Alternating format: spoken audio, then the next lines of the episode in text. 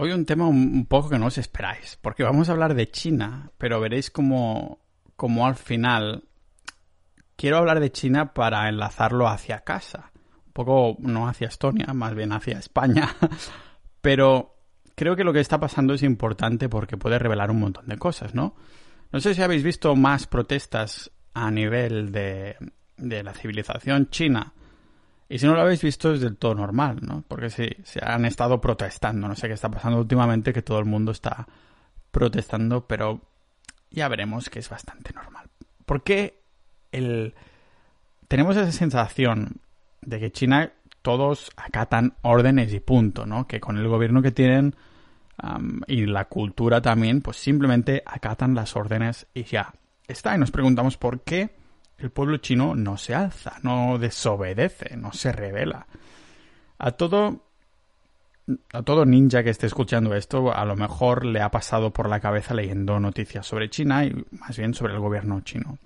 ¿Cuál es el motivo, no, por el que los chinos no se rebelan contra el gobierno este opresor que restringe sus libertades más básicas? Pensad que estamos hablando sobre el gobierno chino, el mismo gobierno que que eliminó los emoticonos de la vela y la tarta justo antes del aniversario de la masacre de la, de la plaza de Tiananmen, que para que así la gente, lógicamente, no pudiera ni siquiera recordar u homenajear a los fallecidos de, de lo que pasó ahí, ¿vale? Este tipo de cosas no hacen más que aumentar la ira de, de, bueno, infinidad de disidentes chinos que viven en el extranjero y que, entre otras cosas, construyen monumentos para recordar estos hechos. De hecho, en China ni siquiera es legal hablar, solo el hecho de hablar sobre esta plaza, ¿vale? La plaza de Tiananmen.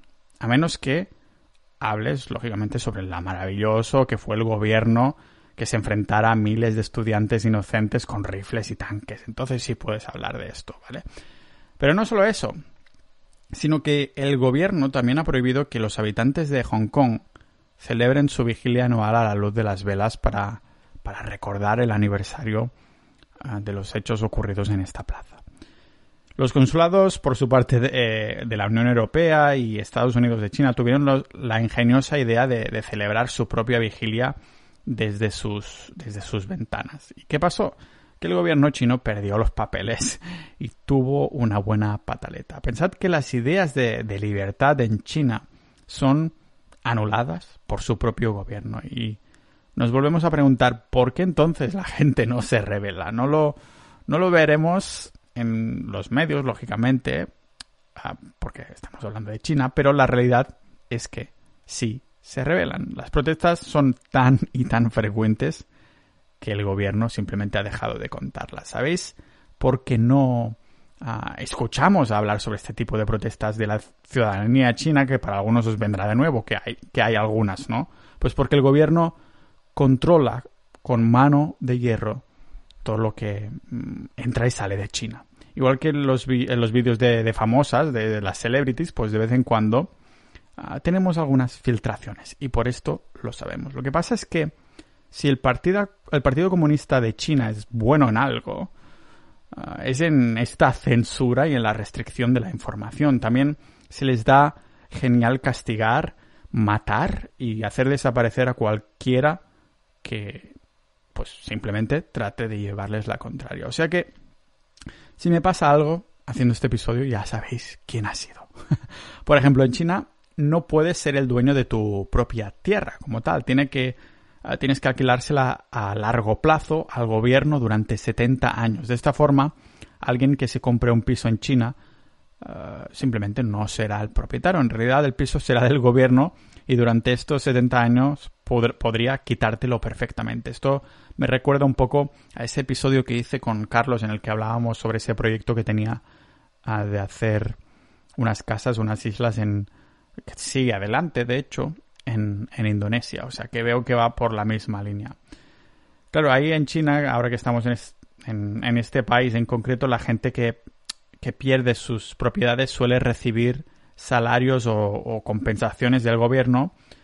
Y bueno, sí, a algunas les parece bien. Lógicamente no a todo el mundo, porque aunque a este gobierno le, le molaría que todos sus ciudadanos pensaran igual, ah, para otros no es suficiente el dinero o no quieren renunciar a sus hogares, que al fin y al cabo ah, por esto no lo has comprado, ¿no? Al, al final si estás comprando una casa o piso es porque lo quieres, no porque vayas a casar, cansarte dentro de, de unas décadas y ya está. Ha habido pueblos enteros en los que toda la población ha, sido expulsada de, sus tierras de cultivos y, se han quedado sin nada más que hacer, aparte de vivir en una pequeña caja de, hormigón, para decirlo así. Es por esto que, lejos de las ciudades chinas, existe un, un enorme descontento. La gente ahí crea como armas improvisadas usando fuegos artificiales y las usan para, para contraatacar. También hay, hay quienes ah, protestan cuando los oficiales del gobierno local cometen crímenes como por ejemplo violaciones, tal cual os lo digo. Y no nos sorprenderá saber que también es habitual ver cómo estos oficiales pues se salen con la suya en la gran mayoría de veces, que de poco sirve si denuncias una de estas violaciones o matanzas o lo que sea. De vez en cuando en China la gente pues no puede cometer, contener su odio. Yo creo que es propio de la naturaleza humana no poder contenerlo, al igual que el odio en sí. Y pues protestan cuando ocurren cosas como la contaminación de la leche o, de vacunas que, que acaban matando a los niños, algo que es totalmente comprensible y que, como digo, no es un ejemplo aislado, inventado, sino que ha pasado. Pero el precio de rebelarse les sale caro, o sea que, pensadlo, hay multitud de protestas y aún así Ah, con un precio de que les sale caro rebelarse, tiran hacia adelante. Su gobierno siempre ha, demostrado mucha, mucha, una gran brutalidad a este tipo de protestas. Las malas noticias es que como lleva tanto tiempo saliéndose con la suya, se ha acostumbrado y hoy el gobierno chino es aún peor de lo que solía ser. Por, ah, ejemplo, existe como una estadística ridículamente como falsa que dice que el 95% de la gente de China apoya a su gobierno. Por eso tenemos esa percepción tal vez del ciudadano medio chino como que agacha la cabeza y le está bien todo lo que diga el gobierno chino, ¿no? Claro, esto implicaría que el 95% de la gente china apoye su gobierno, implicaría que se trata del gobierno con más apoyo de todo el mundo, pero lo que no dicen estos estudios, estas estadísticas, es que realmente se refieren a la idea de un gobierno central. Cuando les preguntan a los chinos si apoyan a su gobierno, sus gobiernos locales, la tasa de aprobación, para decirlo así, disminuye hasta un 10%. Esto quiere decir que casi el 90% de los chinos no están satisfechos con, con, el gobierno local. La ironía está en que ambos gobiernos son el mismo. Los ciudadanos de China no, no tratan con el gobierno central. Las, digamos que estas transgresiones no llegan hasta Pekín, mientras no sean muy graves, lógicamente. En realidad, los ciudadanos se las tienen que ver con sus gobiernos locales, que son los verdaderamente opresores y que en realidad son el Partido Comunista de China. Por lo tanto, no estamos hablando de que haya leyes a distintos niveles ni de una república federal, sino que se trata de una dictadura de partido único. Ahora bien, es también necesario aclarar por qué la situación ha empeorado tanto como para que ya no se tolere la mínima discrepancia hasta, eh, hacia este gobierno. ¿no? no es que antes se tolerase, pero había algo así como una zona gris en la que se sabía que, que, podían ocurrir cierto tipo de cosas. ¿no? Y con la introducción de la economía de mercado, la situación era un poco diferente a lo que era cuando había cartillas de racionamiento en los tiempos de Mao Zedong, ¿vale? Pero hoy en, hoy en día China digamos que está más bien perdida.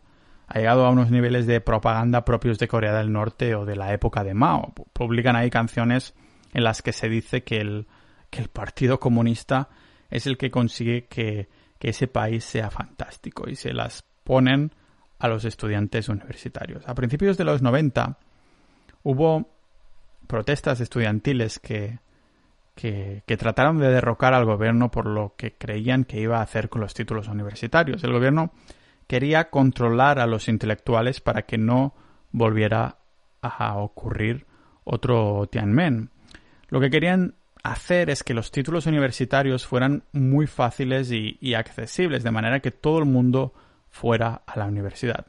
un momento, Pau, pero si esto suena súper bonito, ¿no? Que todo el mundo ahí fuera a la universidad. Si suena bonito si no tuviéramos el contexto que hemos visto hasta ahora.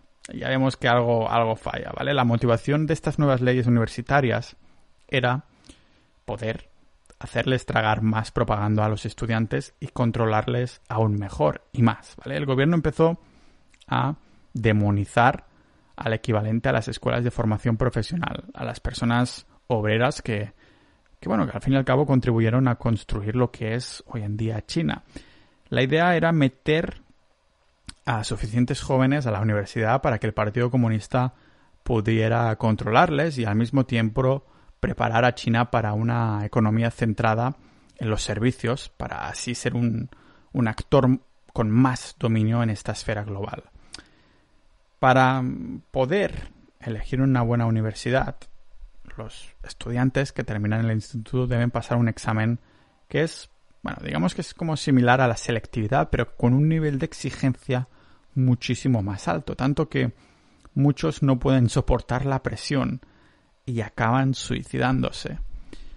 Esto se ve también acentuado porque China también tiene otras universidades en las que es posible conseguir un título pero que cuestan 5 o 10 veces más si no se sacan buenas notas. Es algo así como un, un matrimonio de, pesadilla entre una, entre una economía gestionada por el Estado y una economía libre. Lo peor de, de ambos mundos, podríamos decir. El, problema es que el gobierno chino no, no planificó el colapso demográfico que, que está por venir, ¿no? De hecho, China no, no se prepara literalmente para el futuro. No sé de dónde saca la gente esta idea. El gobierno chino no prepara nada de antemano, sino que se limita a arreglar los problemas que crea, que crea él mismo.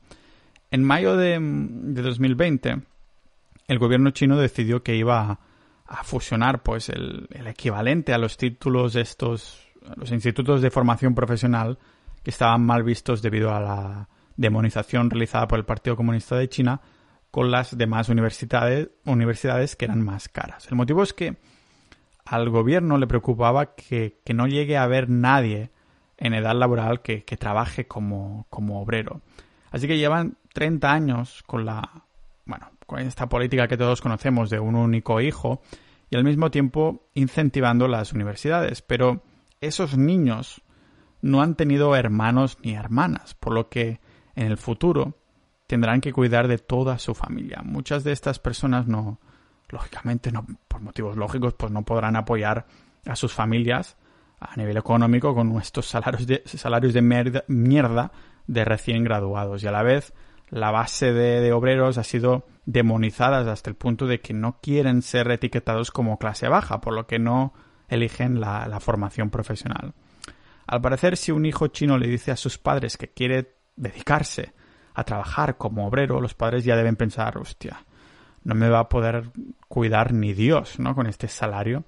El problema es que cuando en un país pues no hay o no hay obreros, no tiene obreros, ya no puedes ser la fábrica del mundo y eso es lo que China ha sido hasta ahora y en lo que se ha basado su economía y todos lo sabemos. Por lo tanto, necesitan desesperadamente trabajadores cualificados, especialmente para afrontar el colapso demográfico que se producirá en el futuro próximo. Así que, como hemos visto, el gobierno chino decidió fusionar las escuelas de, formación profesional con las universidades esperando que nadie se diera cuenta.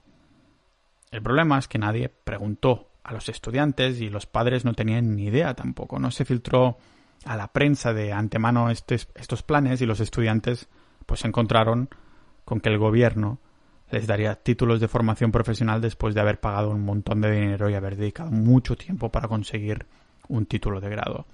Muchos de ellos estaban ahí preocupados porque querían trabajar para el gobierno chino y para eso, pues este tipo de puestos se exige un título universitario. Por lo tanto, los estudiantes empezaron a, a realizar pequeñas protestas que con el tiempo fueron, fueron creciendo. Actos ahí sin violencia, en los cuales los estudiantes exigían que se les concediera el título de grado y no el de formación profesional. Al fin y al cabo habían pagado por el de grado. Supongamos que el gobierno hubiera aceptado conceder los títulos de grado, pero ah, indicando que estaban expedidos por una escuela de formación profesional. hubiera sido suficiente, ni mucho menos. ¿Por qué? Pues porque el propio gobierno ha enseñado a los jóvenes de esta generación que el hecho de que un título mm, guarde alguna relación con la formación profesional resulta perjudicial para las perspectivas laborales en el futuro. Y ya os podéis imaginar cuál fue la respuesta del gobierno a estas protestas. Represión policial, lógicamente. Es lo que estamos viendo desde el principio del episodio de hoy. Así que, bueno, los policías chinos mm, eh, no son más que, que matones pagados por el gobierno, ¿vale? Cerraron carreteras, arrestaron a los estudiantes, los apalizaron y hasta se amenazó a las propias familias de los arrestados. Y esta respuesta, bueno, nunca había habría tenido lugar si se hubiera si se hubieran dado dos condiciones, que una o que hubiera libertad de expresión en China, algo que nunca va a pasar, o que el gobierno chino no hubiera creado estos problemas en primera instancia. Existe, por lo tanto, un motivo por el que las cosas ocurren de forma natural. Lo que pasa es que cuando el hombre intenta controlarlo todo, se produce este tipo de desastres. Así que el máximo transmisor de esta idea, pues lógicamente es el gobierno chino, como estamos viendo, instalando presas gigantescas o con la matanza de gorriones que produjo plagas de langostas que a su vez provocaron la, muerte de decenas de millones de personas y que es lo que se ha etiquetado con la peor hambruna de la historia.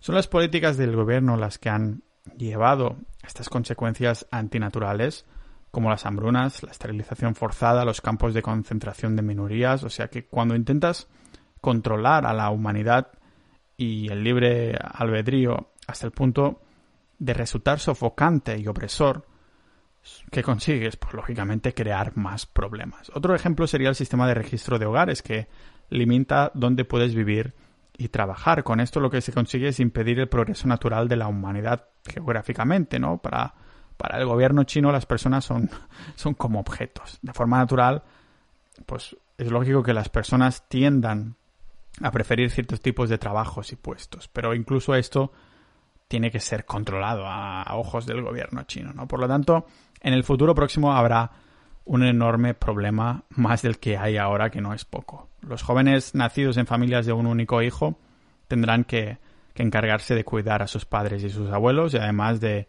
a sus propias parejas. Es posible que estos jóvenes con títulos universitarios no puedan afrontar todo esto debido a que no hay tantos puestos de trabajo en China. También existe el miedo de perder su, su posición como la fábrica del mundo porque el gobierno chino les ha dicho a sus ciudadanos que deben tener un título universitario, pero ahora quieren degradar de manera forzosa a, sus jóvenes para que acepten un trabajo de obrero. Y la realidad no funciona así. Los simpatizantes de, del Partido Comunista dicen que China juega a largo plazo, planificando con siglos o incluso milenios de antelación. La realidad, pues que China está continuamente inventándose grandes planes para controlar y solucionar el próximo problema inminente provocado por, por sus propias medidas, por el propio gobierno. Así que miles de chavales están protestando en las calles mientras los, policías les dan palizas con porras, les amenazan muerte y les meten en la cárcel o hacen lo mismo con sus familiares solo por el hecho de, de ser de la misma familia. Así que las personas que protestan se han dado cuenta de que el mayor enemigo de los chinos es su propio gobierno. Los estudiantes ni, ni siquiera pueden protestar por sus títulos universitarios y ahora el gobierno chino está arrestando a la gente. Lo hace diciendo que estas protestas están organizadas por fuerzas extranjeras como el gobierno de Estados Unidos para perjudicar a China e iniciar una revolución o algo así. Y así es como funciona China. Crea un problema debido a un exceso de control, culpa a las fuerzas opositoras extranjeras y finalmente pues castiga a sus ciudadanos por los errores del propio gobierno. No sé si os suena todo esto a que nos queda muy lejos, China, de España, de Estonia queda muy lejos, ¿no? Yo siempre digo que España está siguiendo la misma tendencia, salvando mucho las distancias, pero tenemos cero sentido de la revolución y cada vez los estados nos están probando a ver hasta cuándo de sí podemos dar. De momento aún no han encontrado el tope, pero aquí es donde creo que hay la similitud no en las protestas lo que sucede o deja de suceder, como de mucho o poco de opresores el gobierno, pero me refiero a que hay ciertos estados en que están probando constantemente hasta dónde pueden apretar a sus ciudadanos. Y es como ese músculo que se va tirando cuando estás, iba a decir entrenando, pero más bien, bueno, sí, un entrenamiento de, estirar constantemente cada día un poquito, vas haciéndote más flexible. Y este es el problema que veo con la mayoría de ciudadanos de este tipo de estados que no son, no son liberales. No estamos accediendo a todas las nuevas medidas como si nada, hacemos una manifestación de uno o dos días y se terminó. Después todo continúa, ah, todo continúa igual. es como lo estoy enfocando un poco yo, ¿no? Como lo estoy viendo yo, para decirlo así. Está, lo estoy viendo en España, lo estamos viendo en América Latina y demás hace pocas semanas hacía esa, esa charla en el podcast con, con un estudiante, bueno, un graduado de ciencias políticas que es colombiano y nos comentaba en el podcast todas estas protestas que duran ya semanas en Colombia, que esto es algo que no se había visto nunca. A lo mejor es que Colombia, en este caso específico, pues ha llegado hasta aquí y el, estadio ya, el Estado ya ha dicho, vale, hasta aquí hemos llegado, no podemos apretar más porque ya han empezado a hacer marcha, marcha atrás. Pero en muchísimos otros países no estamos viendo hasta, hasta dónde llegan los ciudadanos. Estamos tragando mierda, cada vez más mierda. Se nos va haciendo el estómago más grande poco a poco para poder ir tragando más. Y después vemos cómo los estados pues se aprovechan de este tipo de, ah, este tipo de maniobras, ¿no? Y no es que tengan un plan de decir, venga, a estirar, probar a los ciudadanos, no, no, sino que con las nuevas medidas van saliendo, los casos de corrupción también van saliendo y sin darnos cuenta, ni políticos no ciudadanos, pues entonces lo que sucede es que estamos tragando mierda más no poder. Como digo, no se puede comparar ahora mismo con lo como está en China, pero se ve hasta el punto donde puede llegar los ciudadanos a nivel extremo tragando mierda de, su propio de su propio gobierno, ¿no? Y parece que estamos haciendo el lo mismo y a saber dónde está el tope. Por eso, una manera de hacerlo es como revolucionarse o votar o lo que sea. Cada persona tendrá su manera de hacerlo. Algunos como nosotros decimos esto es a nivel es nivel cultural, no se puede cambiar una cultura tan fácilmente, así que prefiero irme a un sitio donde la cultura esté más encajada conmigo en este sentido, ¿no? Que se haya tomado un camino con el que estoy más de acuerdo, como se dice de otra manera, haber votado con los pies. Así que hoy nos hemos puesto un poco políticos, ya sabéis que eso es un diario personal de opinión, va de todo, de la información que sea que me he mirado ese día o de la charla que sea que me he soltado ese día. Y hoy ha ido de esto. Bienvenidos aquí. Bueno, bienvenidos no. Nos vemos en el próximo, más bien dicho, multidisciplinar, podcast multidisciplinar de Pau Ninja.